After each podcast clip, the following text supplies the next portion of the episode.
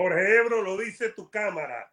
No sé si la 1, la 2, la 3 o la 4. Oye, eh, últimamente los programas están mejorando, Ebro. Ya tú te puedes ir en cualquier momento. Esto ya sí, vete, vete, escóndete, porque esto está muy bueno. Gracias a toda esa gente que se está montando con nosotros aquí en el Vikingo y Ebro Podcast. Señoras y señores, denle like al video temprano, suscríbanse, Cerebro en los Deportes. Y hoy tenemos, Ebro, Aurelio Moreno, ¿no? Desde algún lugar del hermoso eh, y templado eh, noreste de Wisconsin, donde Aurelio en cualquier momento sale con un queso en la cabeza, Ebro. De... Oye, primero que todo, Aurelio, bienvenido, darte las gracias. Eh, no sabes cuánta gente estaba pidiendo tu presencia con nosotros acá. evidentemente, es una muestra del buen trabajo que estás haciendo, del conocimiento que tienes del mundo de los deportes de combate, sobre todo el boxeo. Y sabemos, siempre lo digo, fanático de Roberto Durán como buen panameño. Gracias por estar con nosotros, Aurelio. No, al contrario, muchas gracias. Para mí, para mí es un gran honor, un gran eh, placer compartir con ustedes, con Vikingo, con Jorge, el cual nos une una gran amistad desde hace muchísimos tiempos, de mi tiempo, imagínate yo en el Nuevo Herald. Claro. También muchas gracias, para mí es un honor que ustedes me inviten a su programa y yo soy, sí, yo soy fanático de, eh, de Mano de Piedra Durán hace mucho tiempo y también soy fanático del Vikingo. Viste, viste, oye, oye, eh, eres muy amigo de Ebro, pero yo no recuerdo, Aurelio, que Ebro te haya invitado a su programa. Él es un poquitico. Pero si el único programa que tengo es, este. No, ni, ni a, tu, de a tus lives ni nada. Yo, Aurelio, ya lo invité. Los lives míos son muy tarde. Yo no, yo, no molesto a Aurelio para eso. ¿Con qué empezamos, Eduardo? ¿Con qué empezamos? Bueno, vamos a empezar con, con para variar, Triple G, Aurelio, que hablé, hablamos constantemente de Canelo, de Triple G. Ya vamos a ir con la gente también.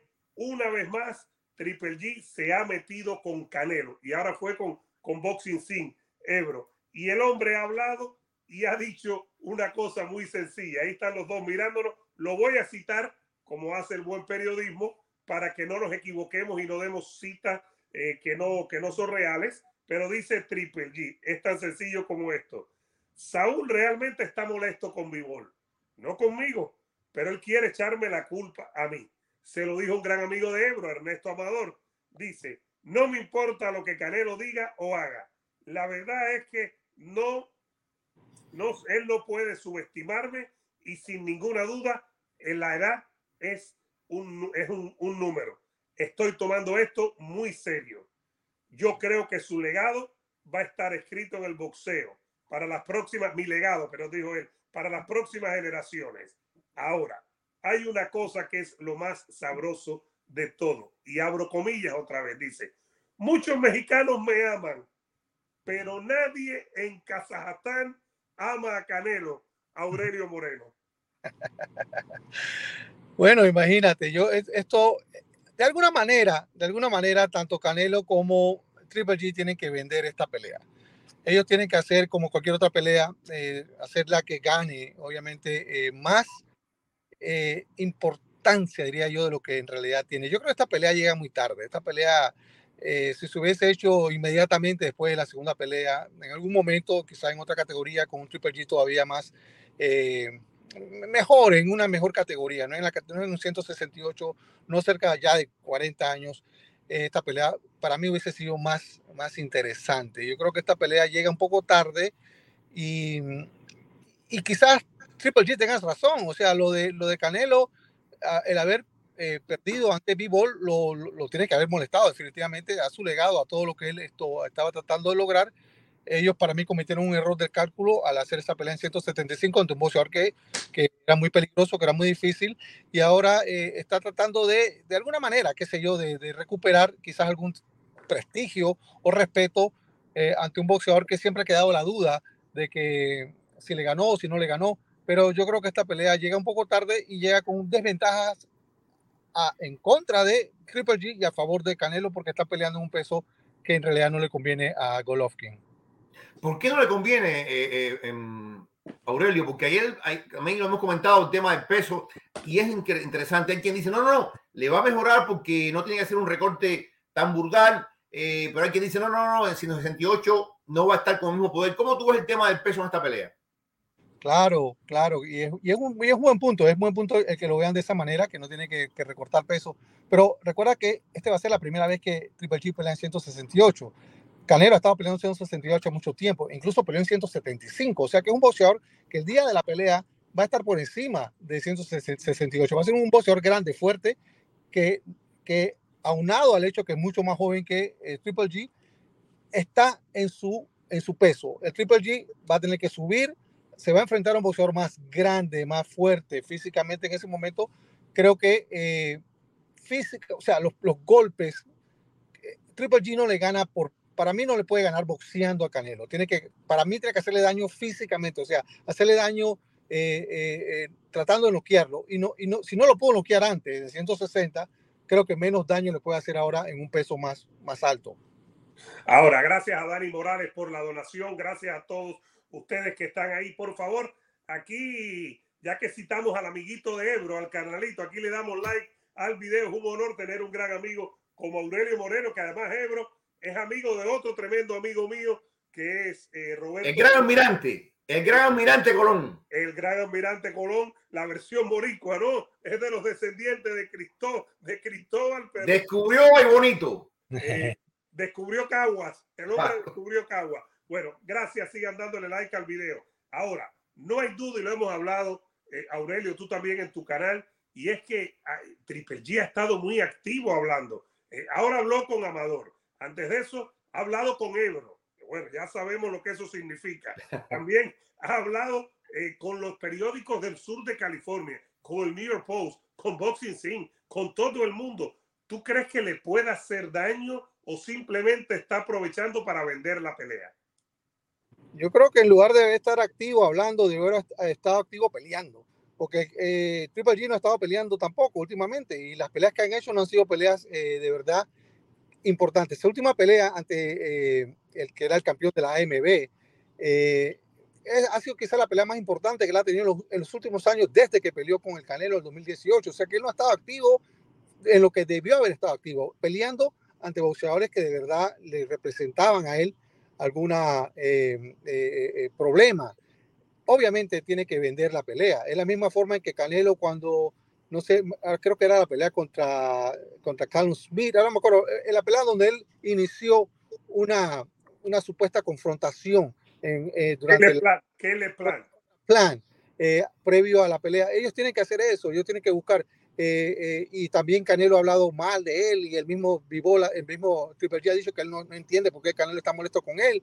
Eh, obviamente tiene que vender la pelea, tiene que crear ese, ese, ese ambiente, ¿no? De que hay un odio y hay algo, eh, cuando en realidad estos dos boxeadores, cuando hay una trilogía, cuando hay una trilogía, es porque ambos boxeadores se necesitan, es porque ambos boxeadores, uno necesita del otro y se ayudan uno peleando con el otro. Si Canelo hoy hubiese estado peleando ante, por decir un nombre, ante un, eh, no sé, ante, ante un boxeador de segunda categoría en 168 libras que no, eh, no, le, no, le, no, no llamara la atención tanto, esta pelea en realidad ni siquiera se podría vender pay-per-view. Él tiene que buscar un nombre, él tiene que buscar a alguien que llame la atención, pero al mismo tiempo, no solamente alguien que llame la atención, sino alguien que tampoco le represente a él mucho peligro. Y, y el boxeador perfecto es el Triple G el Triple G porque es un boxeador que ya lo conocen, está el hecho de la trilogía, aunque llega tarde, siempre llama la atención. Incluso esta pelea al principio dijo que se iba a poder hacer en México. Por, por eso, porque es una pelea que necesita elementos eh, ajenos para poder venderla más. El que sabe de boxeo, el que conoce de boxeo, sabe que esta pelea llega tarde. Ahora, Aurelio, eso es interesante porque teníamos hace poco a Bernardo Pilati, únicamente lo conoce, y Bernardo decía, que él no veía ambiente, que él no veía vida, que él no veía un movimiento fanático eh, como otras peleas y que esta pelea, si no se vendía bien, podía fracasar en taquilla. Ya sabemos que Canelo, y al final son números que también de la empresa, pero Canelo vendió 500 mil per view contra Vivor, que para Canelo es un desastre, digo yo. Canelo por, lo, por la bolsa, por la importancia, porque es la cara libra de, de boxeo, libra por libra esta pelea, ¿cómo tú la ves? ¿Tú crees que no hay ese ambiente, no hay ese deseo? ¿Cómo tú ves esta pelea? ¿Va a ser un éxito de taquilla? Eh, también, también depende, ¿eh? y es un buen, es un buen punto nuevamente. ¿eh? puede que las expectativas sean muchas, yo creo que esta va a ser una pelea que no, no, no tiene la misma, el mismo eh, punch, la misma atractivo. Energía. Que decir una pelea entre Canelo con Benavides. Si Canelo estuviera peleando con Benavides, ahora mismo esta pelea estaría súper vendida. Un Canelo con, con, con el muchacho, el otro, David Morel. Esto fue una pelea que increíble, pueden vender a mil dólares PPV y la gente la compra porque son peleas que la gente de verdad quiere ver. Esta pelea con, con Triple G es una pelea para acomodar a Canelo, para que él regrese a la ruta del triunfo, para que eventualmente él pueda eh, eh, ganar confianza nuevamente y quizás entonces buscar quizás esa revancha ante, ante Dimitri Vivol o, o, o, o, lo que él quiera hacer, ya sea pelear ante, ante un Charlo o ante un Andrade, no sé, pero eh, el, nombre de Bivol en este, perdón, el nombre de Triple G en este momento no tiene la misma fuerza que tenía hace cinco o seis años atrás, ¿no? Ahora, Aurelio, ¿yo te entendí mal o tú dijiste que es una pelea fácil para Canelo? Yo, yo entiendo, no fácil, porque es una, Triple G de todas maneras sigue siendo Triple G, pero no es el mismo Triple G. Para mí es una pelea que Canelo debe ganar. Es eh, Golovkin es el tipo de boxeador que se le hace fácil a Canelo, que se le hace fácil, que se le hace más cómodo, porque no es un boxeador que se mueve, no es un boxeador eh, escurridizo, no es un boxeador con muchos secretos. Ya ellos han peleado dos veces, ya el Canelo sabe exactamente lo que Triple G trae y, y, al revés también. Y quizás el que ha mejorado ahora desde la última pelea es Canelo, mientras que el Triple G ha ido de mejorando por varias razones, por el hecho del peso, por el hecho de la edad, perdón, y ahora también la desventaja del peso se ha visto lento, se ha visto eh, eh, que no tiene tanto poder en el punch, referimos a, a, Triple G, mientras que el Canelo ha ido mejorando un poco. Y la última pelea, incluso ante, eh, ante Bivol, tiene que haberle dado a él, tiene que haberle enseñado a él, darle una lección, sea una lección de humildad y también de cuidarse, de tener un plan de, plan de pelea. Esta pelea, el, el favorito es Canelo Álvarez. Ahora, Aurelio, y también hay mucha gente con una teoría que dice que si Canelo le gana a Golovkin, no va a haber revancha contra Bivol. Que Canelo ya sacó su cuenta bien, a pesar de que él dijo primero, cuando termina la pelea, quiero la revancha inmediata. Y después dijo, no, voy a pelear contra Golovkin y después voy a pelear contra Bivol. ¿Tú crees que si el 17 de septiembre Canelo derrota a Triple G, ¿habrá o no habrá revancha? puede que haya revancha, pero no, no ahora. Él, él va a dejar que Vivol pelee, creo que Vivol, creo que tienen por ahí una pelea todavía con... no, con el zurdo. Con el zurdo Ramírez. El 5 de noviembre. Y después quizás él deje que pelee eh, Vivol contra Beterbiev, que deje que Vivol, por ahora, si yo fuera la gente de, de Canelo, yo no miraría hacia el lado de Vivol por ahora, yo no lo miraría.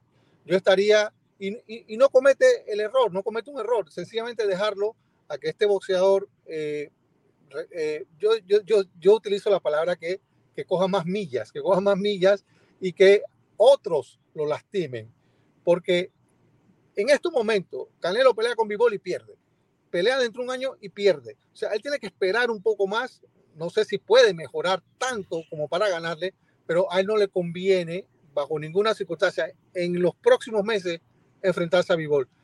Él puede hablar de que él quiere la revancha, pero eh, eh, eh, debajo de la mesa decirle a su grupo, mira, no, no busques esa revancha por ahora porque no nos conviene. Y es verdad, no le conviene. Yo no creo que haya una revancha en este momento.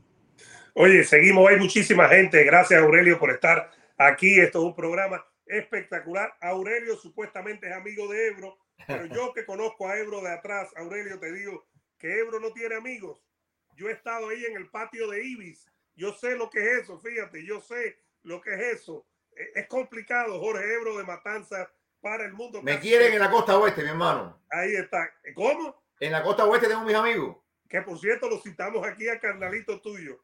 Yo soy de la opinión que Canelo, eh, y ya nos vamos a meter en Andy Ruiz, en su pelea con el King Kong y lo que dijo el padre, que es amigo de Ebro, muy amigo de Ebro, el padre Andy Ruiz, nos vamos a meter en, en el zurdo también y un poco de UFC más adelante, yo soy de la opinión que Canelo no debe buscar más a Vivol. Es decir, Vivol es 175 y Canelo es 168. Y lo voy a decir en inglés porque trato de encontrar la frase en español, estoy corto. There's no shame on it. No creo que haya ningún problema, ninguna vergüenza. Lo intentó y no pudo y punto. No creo que haya que criticarlo por no regresar. ¿Cómo lo ves tú? Es verdad, es, es, cierto. Ellos, el, el, primer error de cálculo que cometen es tratar de buscar un título en una categoría que no le conviene ante quizás el boxeador más completo había en, el, en esa categoría. Quizás le hubiese salido más fácil enfrentar a Smith Jr. o enfrentar a Beterbiev. Ellos, ellos yo creo que tomaron eh, eh, muy a la ligera a B-Ball, no sé qué vieron, se equivocaron, no lo, eh, no lo estudiaron, no lo estudiaron bien y B-Ball le gana en, todo, en todos los terrenos. Así que para mí, Mira, yo le voy a poner un ejemplo. Este ejemplo yo siempre lo pongo. Mira, cuando Roberto Durán era un boxeador, estamos hablando del Cholo Durán, era un boxeador invencible en las 135 libras. Invencible, ¿ah? Él hace una pelea, porque yo no entiendo, en esos tiempos peleaban a 10 asaltos. Por alguna razón, los campeones peleaban a 10 asaltos con un boxeador que nadie conocía en ese momento. El maestro Square Garden ante un boxeador llamado Esteban de Jesús. Ah, claro.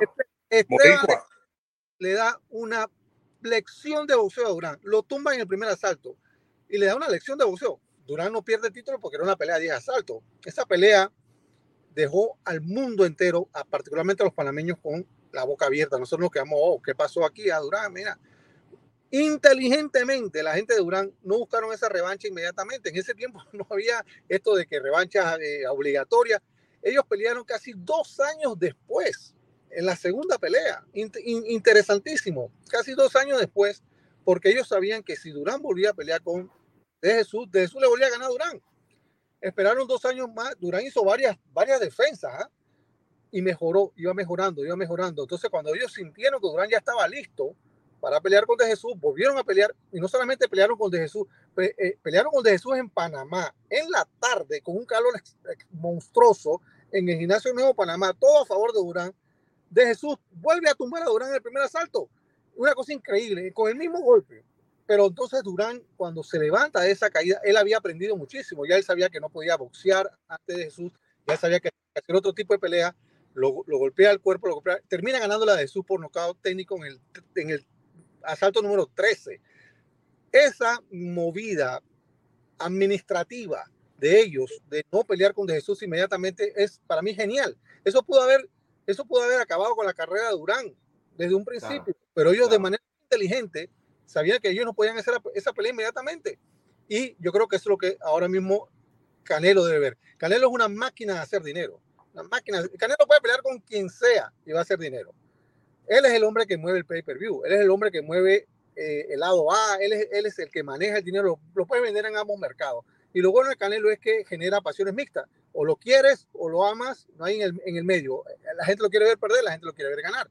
Entonces, él puede pelear con cualquier otro boxeador en este momento. Con el Gorilla Rider, puede pelear con, con Jacobs, puede pelear con cualquiera. hablando de eso, Aurelio, hablando de eso, si entonces asumimos que no va a haber la revancha inmediata, él no va a tener otro chance que virar a su división, concentrarse ahí. Y como tú decías, ahí está el caso de Morel, ahí está el caso de Benavides, que es el caso que más nos, nos ilusiona, ¿no? Charlo. Eh, Charlo, ¿cómo tú ves este regreso ya post Golovkin a la división? ¿Crees que Canelo tendría un proceso fácil, por ejemplo, ante Benavides o crees que se le complican las cosas? En 168 definitivamente es el peso de Canelo. Ese es su peso donde él se siente cómodo.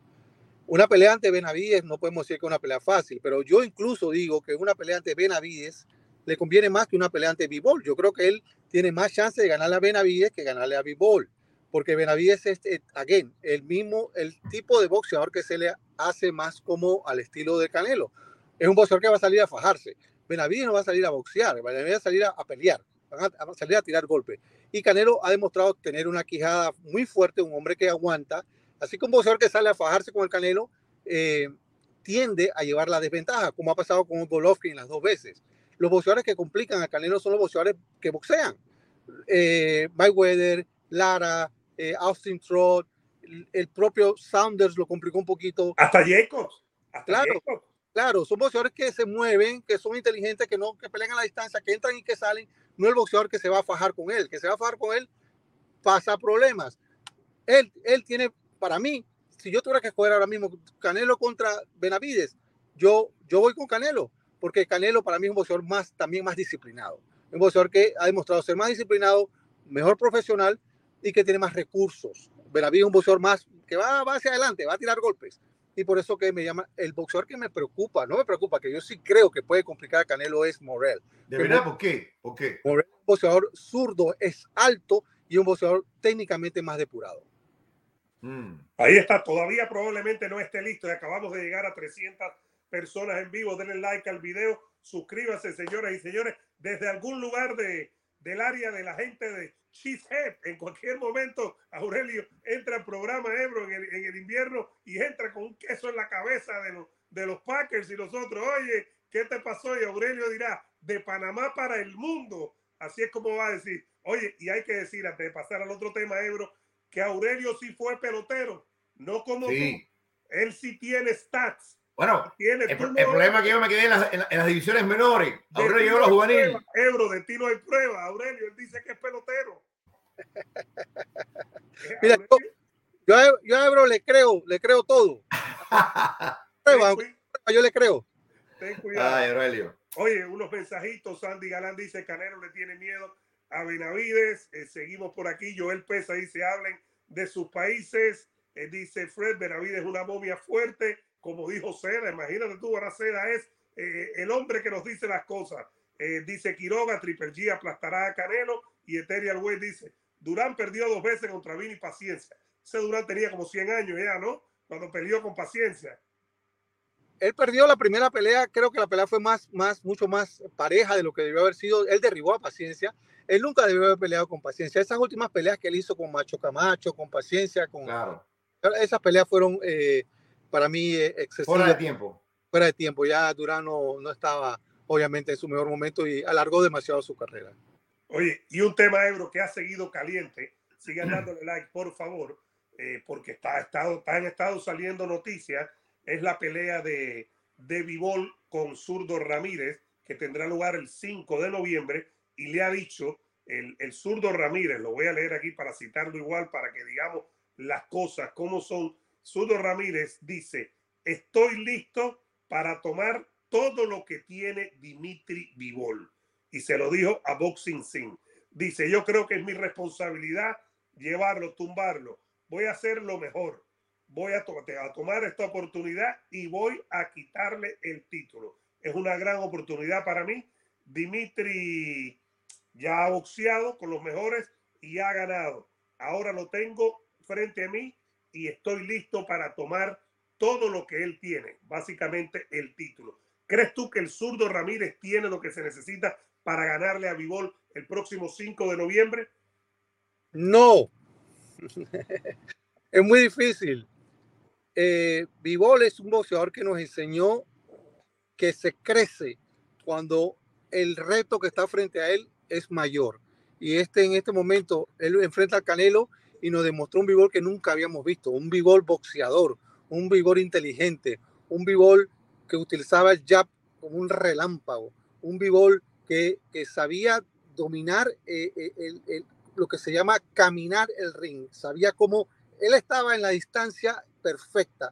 Él, él anuló a Canelo por completo. Yo creo que boxeadores que que son, que son recios, que son, que son fuertes, que van hacia adelante, como el caso de del zurdo, son boxeadores y, y, el hecho de que sea zurdo quizás es lo que lo ayuda a él, pero, pero Vivol es un boxeador mucho más inteligente y mucho más, eh, con muchas más habilidades, diría yo, de las que nosotros creíamos que él, que él tenía.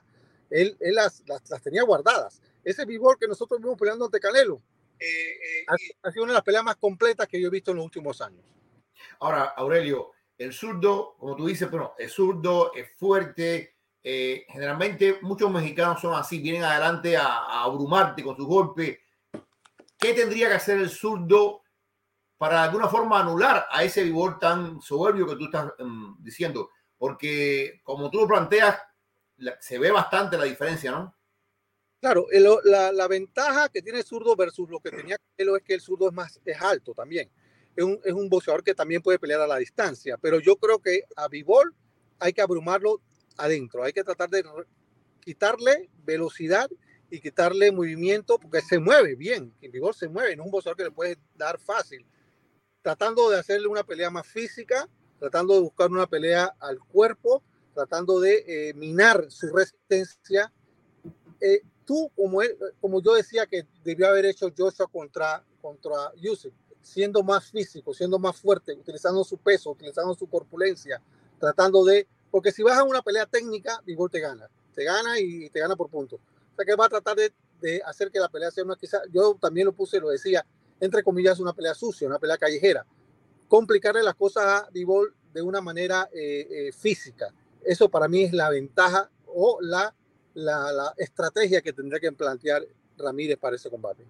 Ahora, tiene una oportunidad dorada el zurdo Ramírez, ¿no? La oportunidad que estaba buscando un título mundial. Si le gana a, a, a se le abre el mundo, se le abre el mundo. Puede ser Beterbiev, puede ser Canelo, que no creo, pero pueden ser muchas cosas puede aprovechar este mexicano, es decir, porque tú me dices así ya tajantemente, Aurelio, no, no le gana, pero puede aprovechar la oportunidad porque a veces no sabemos que uno lo gana hasta que no gana, le ganas al campeón, ¿no? Claro, las oportunidades cuando se te presentan, obviamente hay que aprovecharlas. Eso no hay ningún. Eh, por mucho tiempo, lo único que se estaba hablando de Ramírez era que él estaba tratando de buscar un récord de llegar invicto a 50 peleas o llegar invicto a no sé cuántas peleas, romper un récord de estar invicto. Hasta que finalmente se le presenta la oportunidad de pelear por un título. Yo creo que este va a ser de verdad el mayor reto, obviamente, que ha tenido la Canela en la carrera del de, de zurdo. O sea, todavía no lo hemos visto de verdad ante un boxeador de este nivel. Está, él está, había estado peleando con boxeadores de nivel C, C+, quizá, quizá un B menos, quizá. Está peleando con un A+, por primera vez ahí es donde vamos a ver de verdad quién es el zurdo. Por eso que yo digo que la diferencia va a ser, va a ser bastante. Va a ser, va a ser, él, él, él va a tener que hacer una pelea que nunca ha hecho en su vida para poder. Ahora, imagínate, imagínate, señor, no cuesta nada, Aurelio, que de pronto Vivol pierde con Zurdo Ramírez. Y la pelea que supuestamente estaba pactada después de Golovkin era Canelo y Vivol. Estaría Canelo listo para enfrentar al campeón Sudo Ramírez, una pelea entre dos mexicanos, una pelea entre eh, dos compatriotas que se conocen. ¿Cómo, ¿Cómo, tú verías eso? ¿O no? ¿O no? ¿O, o, o diría, ya yo probé una vez ligero pesado, no me fue bien, Sudo, te lo regalo. Puede ser ambas cosas. Yo no sé si yo escuché bien, si leí bien. Yo creo que una vez escuché por ahí que Canelo como que no le interesaba pelear con otro mexicano, como que él quería, como que él decía que eso era algo fratricida, como que no, no le, como que no le convenía a nadie. Sé que ese puede ser la excusa a él. Le decía, ¿para qué voy a pelear? Imagínate, voy a pelear contra un boxeador que le ganó al que me ganó a mí. O sea que también sería algo complicado. Aunque eso ha pasado anteriormente, porque los, los son los matchups. Es una pelea, no, una cosa no tiene que ver con la otra. Lo que tú, lo que tú planteas es muy bien, pero también es, es un poco especulativo, porque estamos pensando, hoy si, si le gana este al otro y si le gana.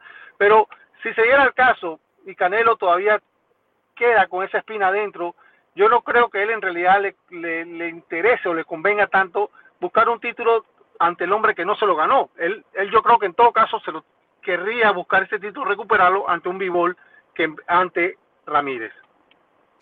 Ahora, eh, el boxeo no es un deporte perfecto, es extremadamente imperfecto e injusto. Los mejores no pelean con los mejores, no es como la NBA, que hay playoffs grandes ligas, que todo está organizado al boxeo le vendría muy bien el zurdo Ramírez fuera campeón de 175 libras. Al boxeo en Estados Unidos le vendría muy bien hablando de una manera cínica y realista, ¿sí o no? Sí, sí, sí, claro. Siempre que un boxeador mexicano es exitoso y que tenga esa, esa calidad, los boxeadores como un Oscar de la Hoya, un Fernando Vargas, un Julio César Chávez, eh, el mismo, hasta Ryan García lo pueden vender como mexicano. Todos estos boxeadores que tengan esa, esa dualidad, esa, esa capacidad de que se pueda vender en ambos mercados y sobre todo en un peso que no es tradicional de, para los mexicanos, porque los mexicanos no usualmente no tienen, bueno, eh, consideran a Andy Ruiz lo han puesto como mexicano también, o es mexicano. Eh, no es un peso tradicional, claro que sí, le conviene muchísimo. Por más, por más buenos que hayan sido los b-ball y los Berbiev, estos boxeadores no han sido muy, muy eh, visibles en este mercado. Han peleado en Europa, o son, aunque, aunque eh, vive en Montreal, pero son boxeadores que no son muy visibles, que no han peleado mucho, que no los conocen mucho acá. Eh, claro que le conviene, claro que sí. Es un boxeador eh, que, nuevamente, el público mexicano compra muchísimo, vende muchísimo en, una, en un mercado interesantísimo que se puede vender y que sería definitivamente una gran oportunidad para explotar una nueva figura en ese peso, claro. Oye, vamos a pasar entonces, Eduardo, si quieres, al tema de Andy Ruiz y, mm, el King Kong. ¿Qué fue lo que dijo el papá, Eduardo? Oye, estoy hoy de, alguien diría citadino, no es citadino, estoy yo que lo cito todo. El papá de Andy Ruiz, que es gran amigo de Jorge Ebro, que una vez hizo correr a Jorge Ebro eh, por todo el lobby del NGM Grand Hotel and Casino en Las Vegas. Ebro corrió desde el NGM hasta el Mandalay Bay. Aquello fue histórico. Ebro con la mochila, lo que corrió fue, fue histórico en aquel momento. Bueno, ha dicho el papá que a la misma vez como el manager, ¿no? Andrés Ruiz, ha dicho, primero queremos ganarle la pelea a Luis Ortiz. Después veremos qué pasa. Pero nuestro objetivo primario es una pelea con Deontay Wilder. Si todo sale como está planeado con Ortiz, vamos por, por Wilder y queremos esa pelea para mayo del 23. Están mirando más atrás de lo que deberían mirar eh, el equipo de, Andy Ruiz, sin que Andy Ruiz haya mostrado mucho fuera de, de aquella noche de noviembre del, del 19, Aurelio. Absolutamente.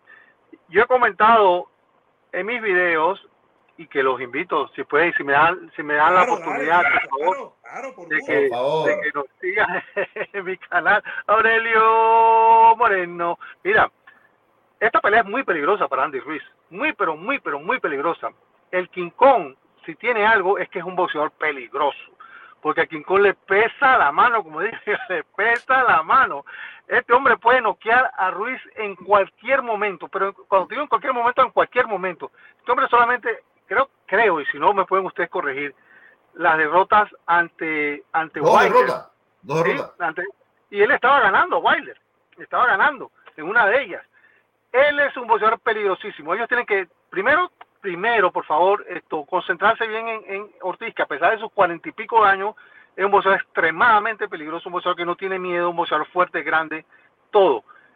Y de ahí, mira, él nos ha demostrado que cuando él le gana a Joshua, yo que me convertí equivocadamente en fanático de Anthony Joshua, me di cuenta que, que Andy Ruiz le ganó a un boxeador que no tiene corazón. Ah, y nos referimos a Joshua, que no tiene corazón.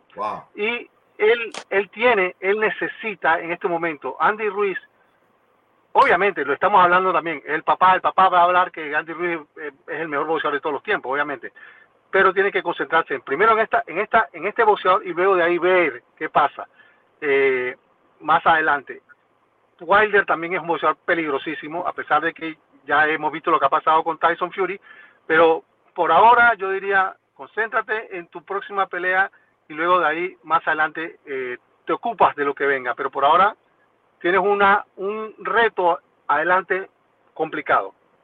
Ahora, yo veo esta pelea y te voy a dar mi opinión, Aurelio, no sé cómo tú ves la pelea, es que King Kong, y lo digo después de haber pensado mucho en esto, si gana esta pelea, la gana en los primeros seis rounds. Creo que si la pelea va a finales, a la segunda mitad, King Kong se va a complicar más porque eh, King Kong, bueno, le da, ciertamente va a pesar, King Kong va, a ser el que va a ser, digamos, los suinazos más fuertes, buscando eh, a ver si noquea. Y si Rui está bien, Ruiz tiene, pienso yo, más velocidad de mano, eh, tiene buenos movimientos. ¿Tú concuerdas con eso? Que King Kong, la única forma que tiene, digamos, que para ganar es por nocaut dentro de los primeros rounds. Claro, yo creo que sí. Yo creo que si la pelea se va a los puntos, eh, la desventaja la tiene eh, Ruiz. Ruiz es un boxeador que puede ganar de esa manera. Yo creo que King Kong, particularmente, particularmente a esta etapa de su carrera, no es un boxeador para llegar a 12 asaltos boxeando. Él tiene que tratar de buscar el knockout eh, ante un boxeador que aparentemente, aparentemente, según lo que se ve por ahí, Ruiz está en buena forma física, que lo hemos visto que eh, tiende a llegar en mala forma física a sus combates, pero en esta pelea llegaría en buena forma física, así que claro, él tendría, Ruiz, Ortiz, el cubano, tratar de buscar un knockout temprano, claro. Ahora, fíjate, nosotros, Jorge Capetillo, nos dijo una vez él pensaba que al gordito no había que bajarle mucho, lo mismo con, con, con Fiore, que Fiore es mucho más grande. ¿Tú crees que le puede hacer daño a Andy Ruiz de momento estar tan en, tan en forma cuando su cuerpo es cuerpo gordito? Es, eh, mira, Ebro es como es. Nosotros somos como somos. A Ebro le gustan las croquetas, a mí me gustan las ensaladas. Bueno, eh, ¿tú crees que le pueda hacer daño? Bueno, y ahí regresará eh, Aurelio Moreno, se lo puso en negro, va a regresar en cualquier momento. En lo que regresa, Jorrito, vamos a leer algunos. Ahí está, de, está. de vuelta un momentico, Aurelio. Vamos a ver aquí. Eh, ahí está. Regreso. Ahí está. ¿Tú crees que le puedan, eh, el hecho de bajar mucho de peso, le pueda pasar factura a Andy Ruiz? Él, él ha peleado así toda su vida. Él, él no es un boxeador que físicamente nunca lo vamos a ver como, como a Joshua o como a Wilder. E, ese, ese es, su, ese es su, su cuerpo, ese es su, su, su, anatomía, ese es su biofísico. O sea que él, yo no, no, no veo ese que sea un mayor eh, obstáculo para él, eh, porque es una categoría de peso ilimitado, tú puedes llegar en, el peso que te dé la gana. La cosa es el asunto cómo, cómo lo afecta a él moviéndose, cómo lo afecta a él en su, en su eh, eh, oxígeno, en la forma en que pueda él esto mantener un ritmo durante 12 asaltos, si él piensa pelear 12 asaltos para ganarle a King Kong durante 12 asaltos, yo no creo que él esto en ese sentido le afecte si tiene que bajar o tiene que buscar. Lo que sí lo afecte, para mí, para mí lo que él tiene que tener es, es eh, eh, oxígeno, distancia para poder pelear dos asaltos. Ahora, siguiendo el tema de los heavyweight eh, y redondeando el tema este, Eduardo, yo me quedé con eso que dice Aurelio de que Joshua no tiene corazón. Aurelio, ¿no fuiste un poquito duro? Porque yo creo que, a ver, yo creo que en la segunda pelea él sí tuvo corazón, lo que le faltó. explícame un poquito eso del corazón. Sí, mira, yo he, recibido muchísimas críticas y muchos comentarios y muchos eh, eh, se han quedado confundidos quizás con lo que yo dije. Al principio, antes de la pelea, yo dije que, que eh, Joshua ganaba la pelea. Ganaba sí, sí buscaba el knockout, si salía a hacer una pelea física, si salía a imponer su físico, si salía a, a arrancarle la cabeza al ucraniano si él cometía el mismo error de la primera pelea, iba a perder. Si la pelea se iba a los puntos, iba a perder.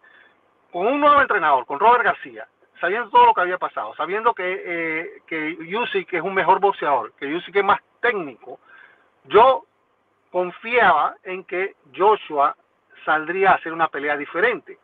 Y prácticamente hizo la misma pelea de la primera vez. A excepción de un asalto, que fue el noveno, donde él físicamente Eso es que le entran llamadas a Aurelio. Acabamos de llegar a 400 personas. Ya va a regresar con nosotros, dice Sebastián. Ahí está Aurelio. ¿Estás ahí, Aurelio? Sí, ahí estoy. Voy a tener que, eh, hacer una, eh, tengo que hacer una llamada, pero mire, eh, cortito, rapidito, mire. Yo, corazón digo, porque para mí, él, si hubiese utilizado su físico, él gana esa pelea. Si él hubiese peleado de, de manera más, más, con mayor sin tanta, sin, cuidarse tanto, diría yo. Sin un hombre ah, que tiene, con la misma estrategia que tiene que hacer King Kong Ortiz, buscar el knockout. Él, él le gana a, a porque él es más fuerte, más grande, más, pero no lo hizo. Por una u otra razón no lo hizo.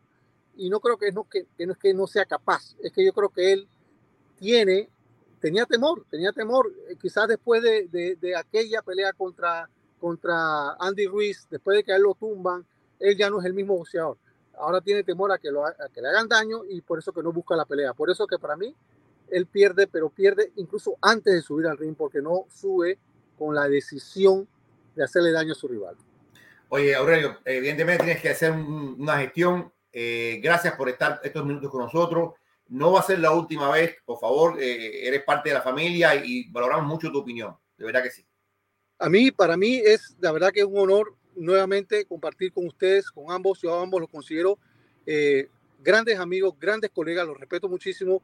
A, Vikingo, yo le tengo una, yo tengo una foto, así como tienes tú la, el, pantalón de Durán, yo tengo uno, pero del Vikingo, sí, en mi apartamento. ¿Y tu novia te permite eso? Sí, y tenemos problemas todos los días con eso. ¿ah? Ah, María. oye, Aurelio es un tipo de buen gusto, ¿eh?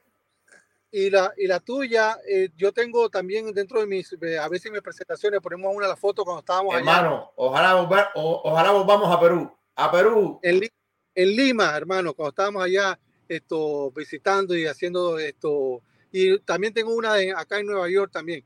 Eh, para mí, como siempre, hermano, nos une muchísimo. Le agradezco muchísimo un abrazo. Y todos que vayan al canal, todos, todos, todos, todos vayan al canal de Aurelio Moreno. Ahí es, es Aurelio Moreno, ¿no? Para que la gente lo encuentre, Aurelio. Así, así es, exacto. Así mismo, Aurelio Moreno. Y están invitados y muchísimas gracias nuevamente. Un abrazo. Gracias. Oye, ya le digo a Roberto Colón que te devuelva el dinero que te debe, ¿ok?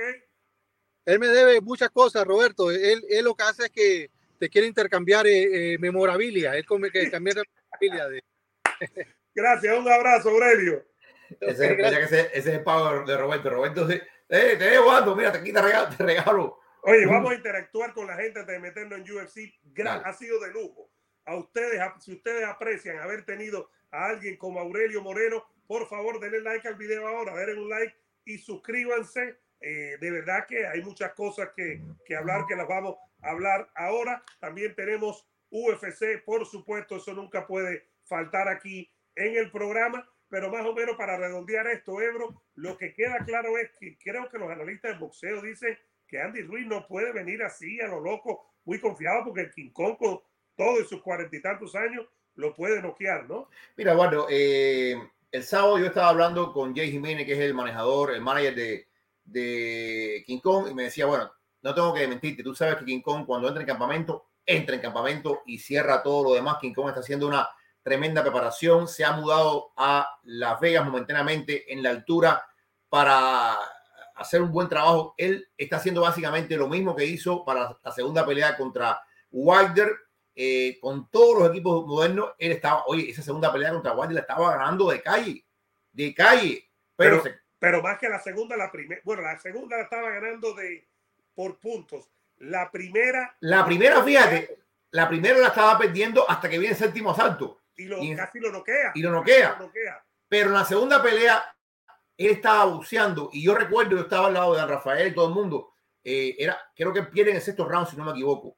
Hasta el quinto round, Eduardo, no había manera de darle un, round a Wilder porque Wilder no había tirado la mano, porque no lo encontraba, porque King Kong se estaba moviendo. Eh, pero se paró, se paró y ahí fue el final de, de, de King Kong en esa pelea. Yo te digo una cosa, yo, yo, yo, concuerdo con esta, yo he pensado mucho en esto, yo digo, King Kong tiene que noquear en los primeros 6, 7 rounds, tiene que noquear porque ya a los 43, 44 años es complicado una pelea de 12 rounds, eh, más allá de que tú hagas el mejor campamento, y, si, y, y, mucho no va a depender tanto de King Kong como si va a depender de Andy Ruiz. ¿De qué Andy Ruiz vamos a ver? Si Andy Ruiz está realmente comprometido, porque yo también digo que Andy Ruiz no no le sirve de nada una victoria pálida. O sea, una victoria como la que él tuvo contra Cris Arriola, que dejó más dudas que respuesta, no le sirve a King Kong, porque no le sirve para buscar una pelea grande. Si la pelea es cerrada y digamos que King Kong pierde, pero llegó al round décimo, segundo y fue cerrada, eso no es una carta de presentación para Ruiz para, para buscar una pelea ni contra Fury, ni contra, ni contra nadie, ni contra Wilder. Entonces, yo creo que eh, pienso yo que está obligado Andy Ruiz a llegar en mejor forma física, en boxear mejor y en tratar de, buscar a King Kong y, derribarlo. Y ahí, por ahí, ese es el, chance que tiene King Kong, que en los primeros rounds Ruiz venga hacia adelante y él pueda desembarcar sus manos. Pero yo no voy a, mentir aquí, yo creo que el favorito es Andy Ruiz. Más que por, boxeo, por edad. Eh, más que, exactamente, más que por boxeo, por edad y porque, y porque yo sí creo que es buen boxeador yo lo que sí creo que en otros momentos ha sido un vago, ha descuidado mucho, no le ha prestado la atención que merece el deporte, pero yo sí creo que es un buen boxeador. Oye, un temita también antes de hablar de, de UFC Ebro, y que, que, es un tema muy, pero que muy interesante, lo estaba leyendo también. Recuerden que Rufos es nuestra casa siempre para todo lo que necesita tu mascota, es la casa de Ebro y mía. Pasen por Rufo en Hialeah 4101 Palavenio, donde los sueños de tu mascota se hace realidad. Ebro ha dicho, eh, Boparo, que él espera poner la pelea, hacer la pelea de Lomachenko con el ganador de Heini Cambosos. Eso se estaba ya, se ha hablado, parece que está, eh, pero ya lo ha dicho oficialmente eh, que su pelea va a ser el 29 de octubre, no el 22 como habíamos pensado la semana pasada, y que él está looking forward, es decir, que lo que está esperando es colocar a Lomachenko con el ganador de Heini y Cambosos. Yo pienso que Heini vuelve a ganar incluso mejor, porque creo que Heini es mejor boxeador. Una pelea de Heini con Lomachenko Ebro es tremenda pelea del boxeo. Mira, hay dos peleas que está preparando Top Rank. Hay dos peleas. Eh, está esa pelea y también es oficial, es oficial porque lo dijo Frank Warren.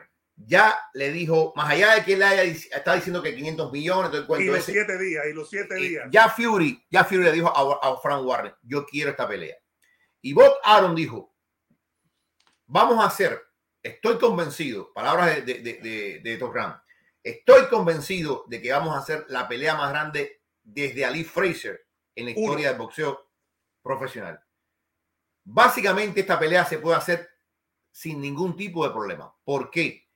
Porque Usyk es agente libre. Usyk no está atado a nadie. Usyk estaba atado a esta pelea porque había un contrato de una revancha inmediata en caso de que perdiera Joshua. Pero ya pasó la pelea y Usyk no tiene atadura con nadie. Usyk quiere la atadura del dinero y todos estamos convencidos de que Tom Rand y Frank Warren tienen el poder suficiente para irse a, nuevamente a Arabia Saudita o irse a los Emiratos o irse a donde quiera y buscar una bolsa que satisfaga a ambos guerreros. Esta es una pelea que va a pasar y va a pasar en ESPN y Torran. Acuérdate lo que estoy diciendo. Y la otra pelea que tú dices que también va a pasar en Torran y en ESPN es esta pelea eh, de Lomachenko contra el ganador de Heini Cambosos. Cambosos. Eh, a mí me, me, encanta, me encanta, me encanta, me encanta. Creo que es una pelea desde el punto de vista del deporte puro, una pelea espectacular entre dos hombres con una inteligencia soberbia del ring, dos hombres que tienen muchas habilidades. Para mí el favorito sería eh, Lomachenko, aunque no dejo de reconocer el crecimiento que ha tenido Heini como boxeador. Y creo que Heini es muy joven, pero ha tenido una experiencia tremenda. Y Lomachenko, bueno, hay que esperar a ver cómo eh, va esta pelea contra Jermaine Ortiz, cómo regresó del tema del conflicto. Yo espero que no haya problema, pero siempre hay una pregunta. Pensábamos que, que Uzi, eh, y te digo una cosa, ahí Aurelio tiene una razón.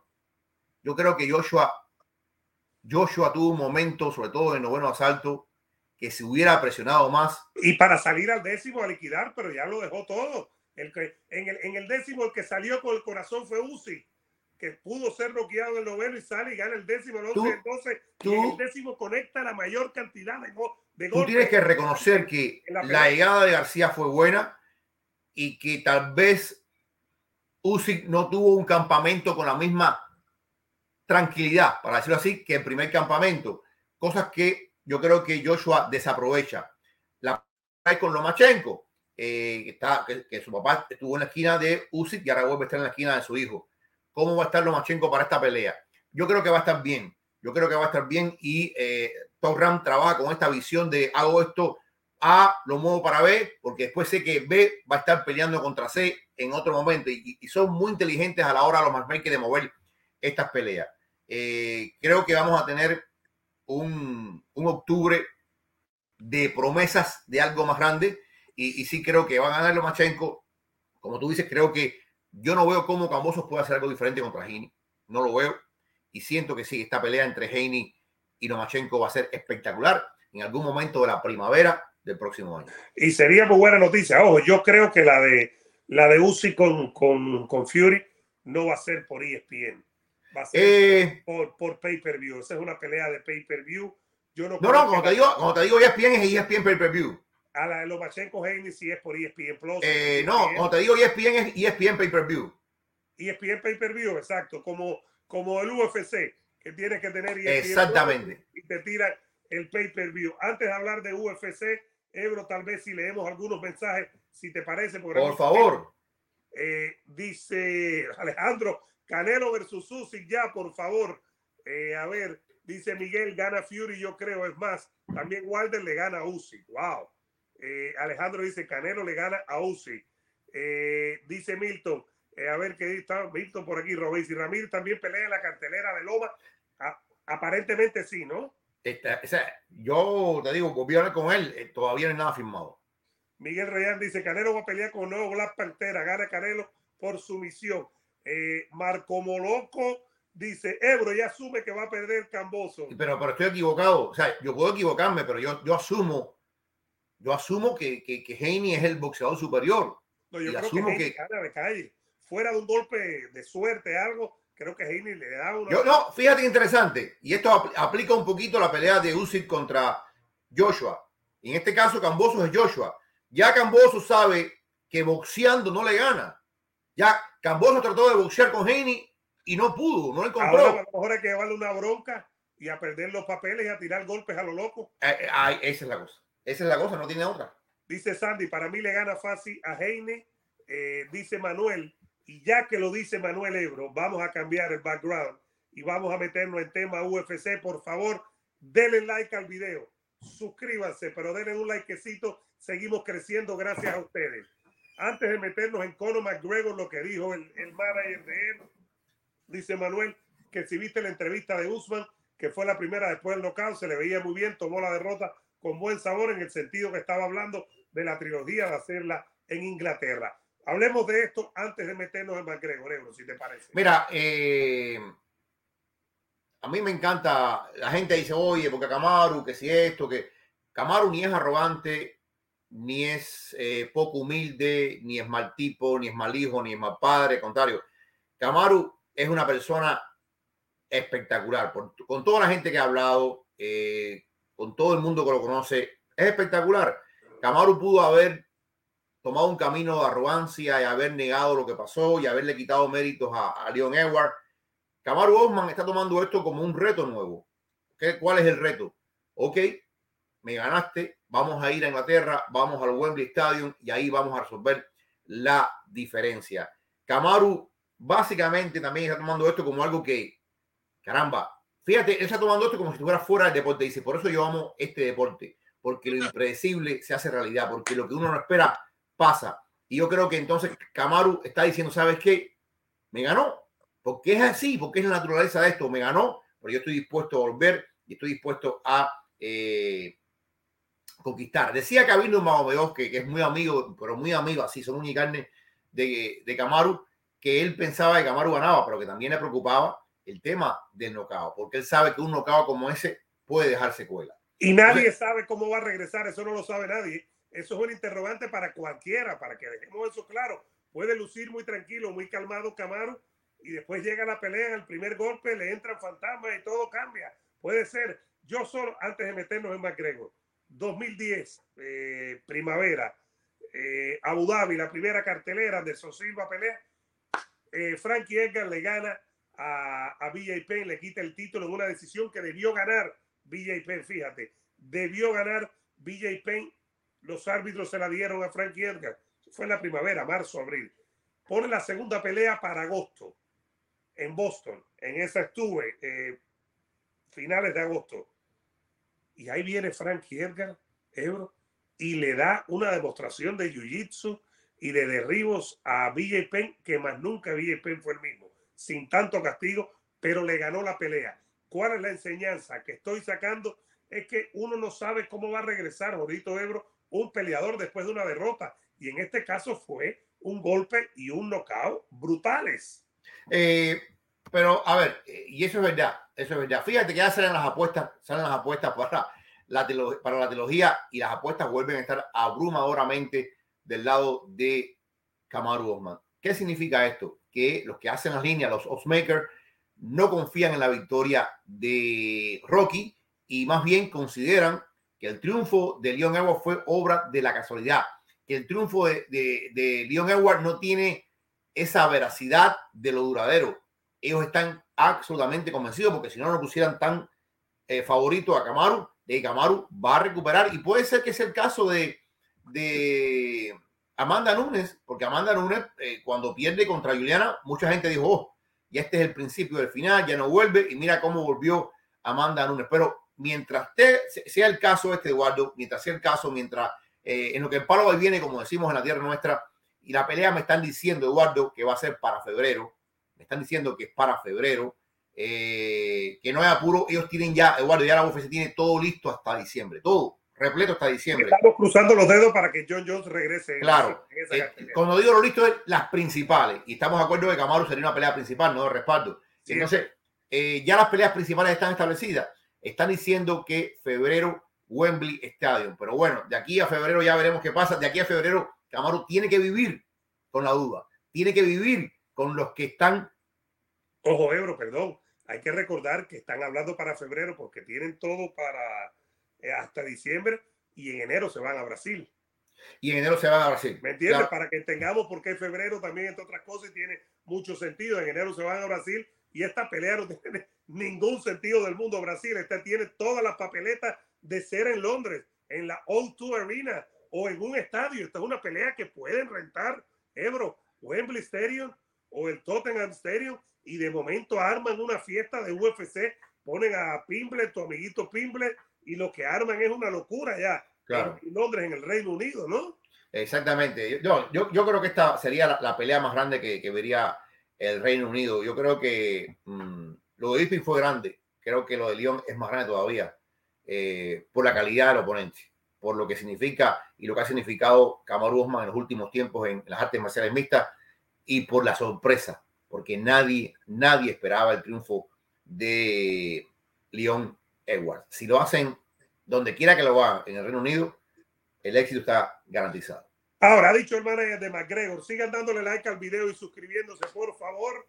Eh, ha dicho el manager, y gracias otra vez a Aurelio Moreno, un abrazo para el hermano Aurelio, de Panamá para el mundo.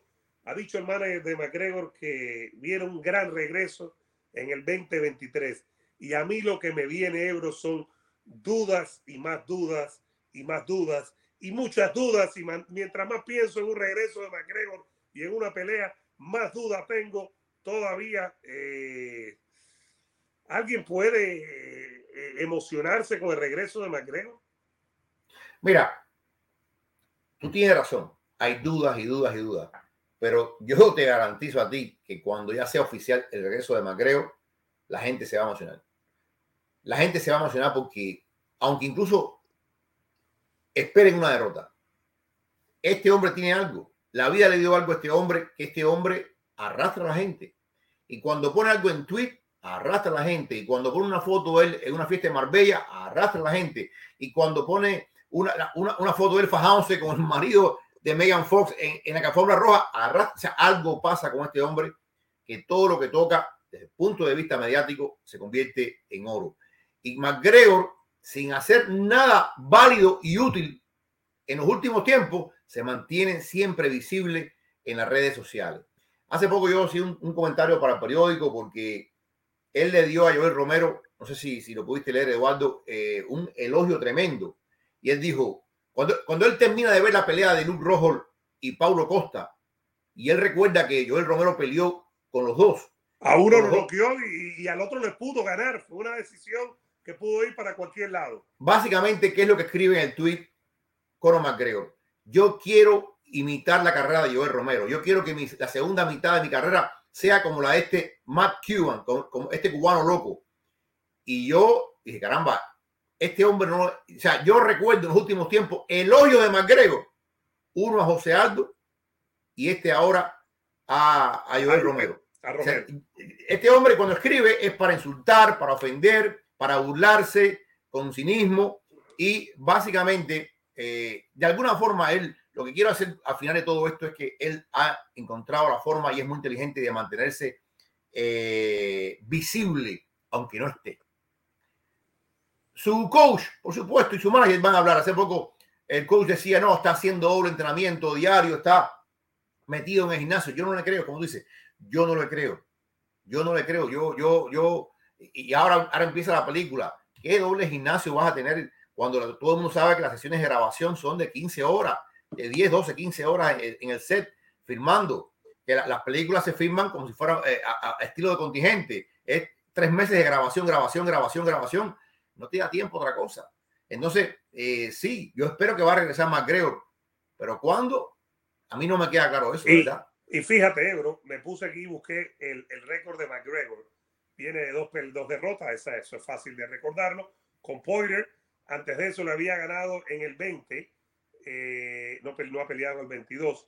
En el 20 le había ganado temprano a Cerrone. Cerrone ya hace 6, 7 años debió estar retirado.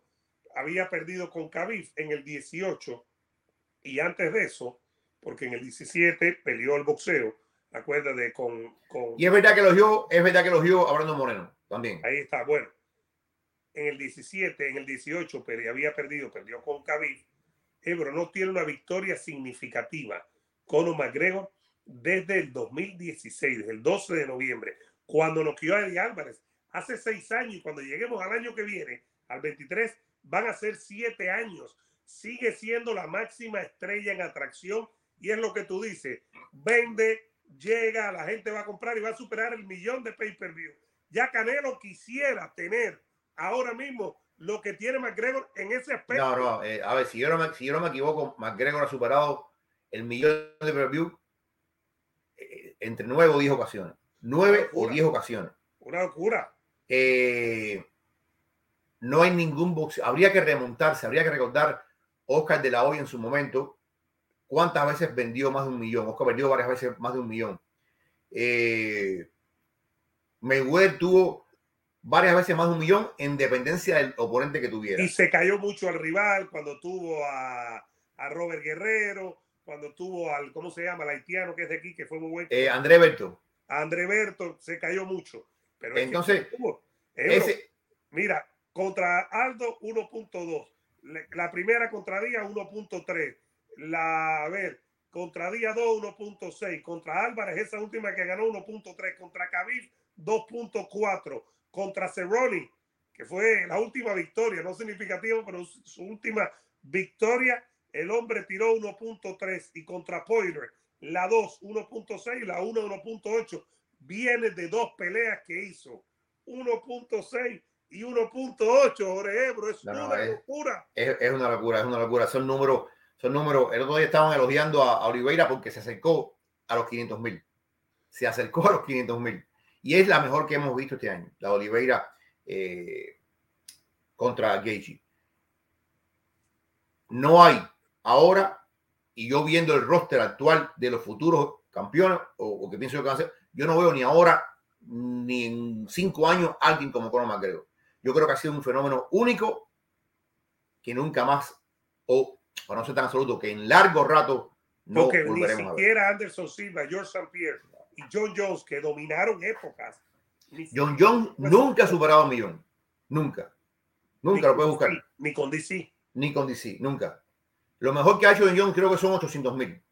Y, y, es probablemente el gol. Si no tuviera el escándalo de dopaje, fuera el gol. Ebro, ¿qué te parece? Algunos mensajitos Dale. de la gente. Eh, seguimos por aquí. Vamos poco a poco. Denle like al video, suscríbanse y déjenos su comentario que los vamos a leer a todos. Dice José Álvarez, las películas son como el campamento. Dice Miguel Reyán, ¿por qué hablan de ex peleadores acabados? McGregor es una vergüenza para el UFC. Eh, dice Edwin, con todo respeto, este invitado no sabe de análisis de boxeo. No, no digas eso. Él sigue por aquí. McGregor tiene las mismas posibilidades de hacer algo de que le gane a Beterbiev. No tiene muchas más, ¿no? Eh, porque McGregor sí ha sido campeón. Eh, dice Milton, Aurelio es bueno analizando, le ha acertado a muchas predicciones. Pero aceptar a predicciones no quiere decir que se sepa, no, eso saquemos eso. Aurelio sabe porque sabe, no porque acierte, sino trabajar en Las Vegas y fuera que pusiera las líneas en Las Vegas. Dice Black Mamba, Ebro no le da el crédito a las victorias por no No, no, no. Más contundente. No, no, no, no. Eh, hay, hay, hay boxeadores que son, como se dice, un artista de knockout. Hay quienes son más estilistas. Hay quien reúne las dos cosas. Eh, todo en dependencia de lo que Dios te dio y lo que tú desarrollas. Lolo Blundo, gracias por el programa Ebro y Vikingo. Manuel dice, Vikingo Ebro vio una entrevista de Helwani que le estaba haciendo a Pablo Costa, dijo que pensaba que solo en esta pelea le queda una más. Sí, es cierto. Es cierto. que la novia se lo dijo, que es la manager, ¿no? Esas son las cosas de Pablo Costa. Pablo Costa dijo, esta es mi última pelea. Y después dijo, no, no, me queda una más.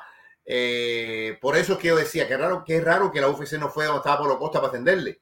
Me imagino que ahora, antes de la última pelea, vaya y hablen con él. Dice Miguel, ¿qué es más probable? ¿Que León le gane dos veces a Camaro o que Vikingo se haga carnalito del amigo de Ebro? ¿Qué tú crees, Ebro? Yo creo que primero León le gana dos veces a Camaro.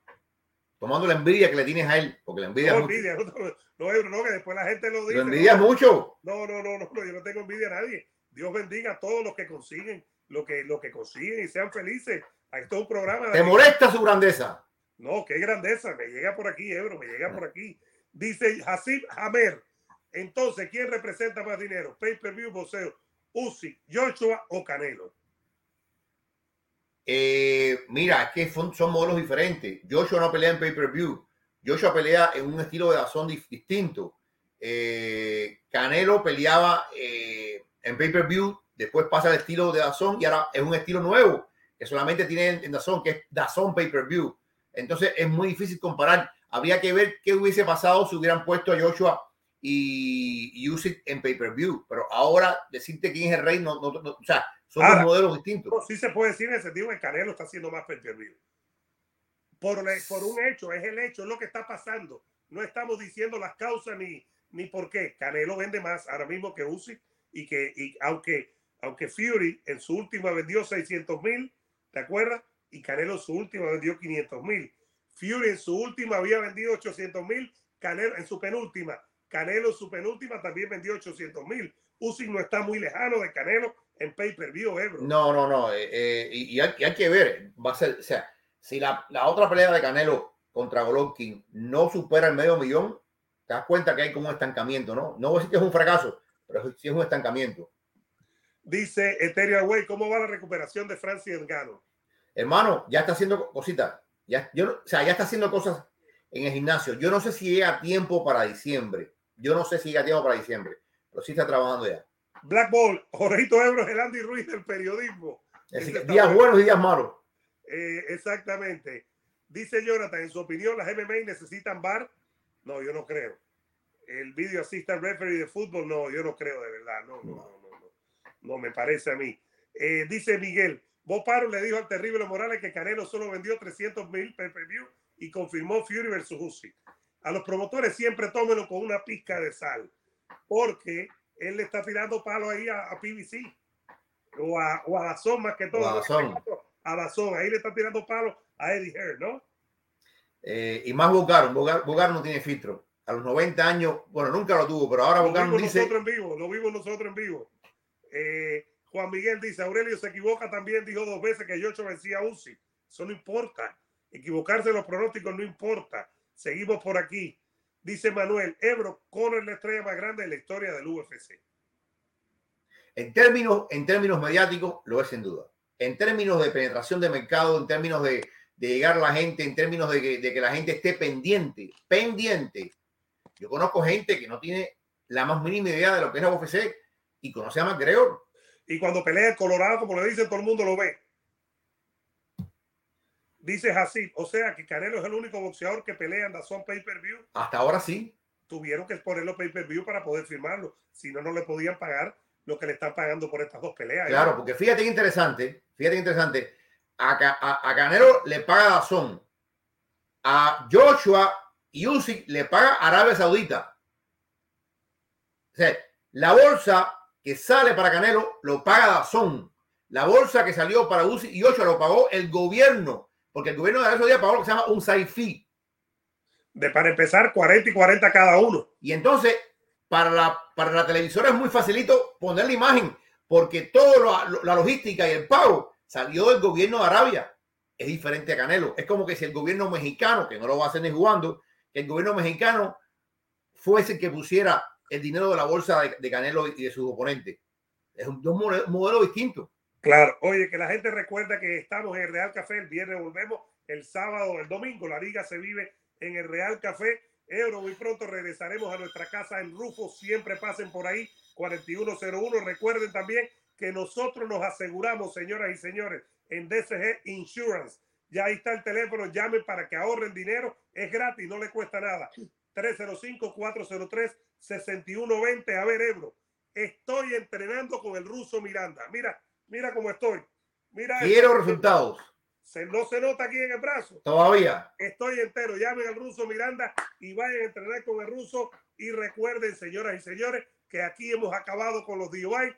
Llamen a Urban Brewers 866-414-2739. Llamar es gratis. Averigüen cómo hacer su propia cerveza en su casa, la tienen fría, la ponen en su casa y no tienen que salir. Llamen ya, señoras y señores, a Urban Brewers 866-414-2730. Oye, nos están pidiendo hablar de Rey Progression CPA, lo vamos a hacer, no se preocupe que hay tiempo. Claro, pero si la semana estamos en el ombligo de la semana, Ebro, nos falta reconfirmar Erika Alexander para este jueves, tiene que hacer los ajustes para estar con nosotros. Estamos cruzando los dedos y ha sido una semana fantástica. El martes Pilati y el miércoles Aurelio Moreno. Estamos trayendo líderes de, de influencias, influencers, líderes de verdad y gente que enriquece este programa, no gente que vende humo, Jorge Ebro. Ay, Dios mío, Dios mío.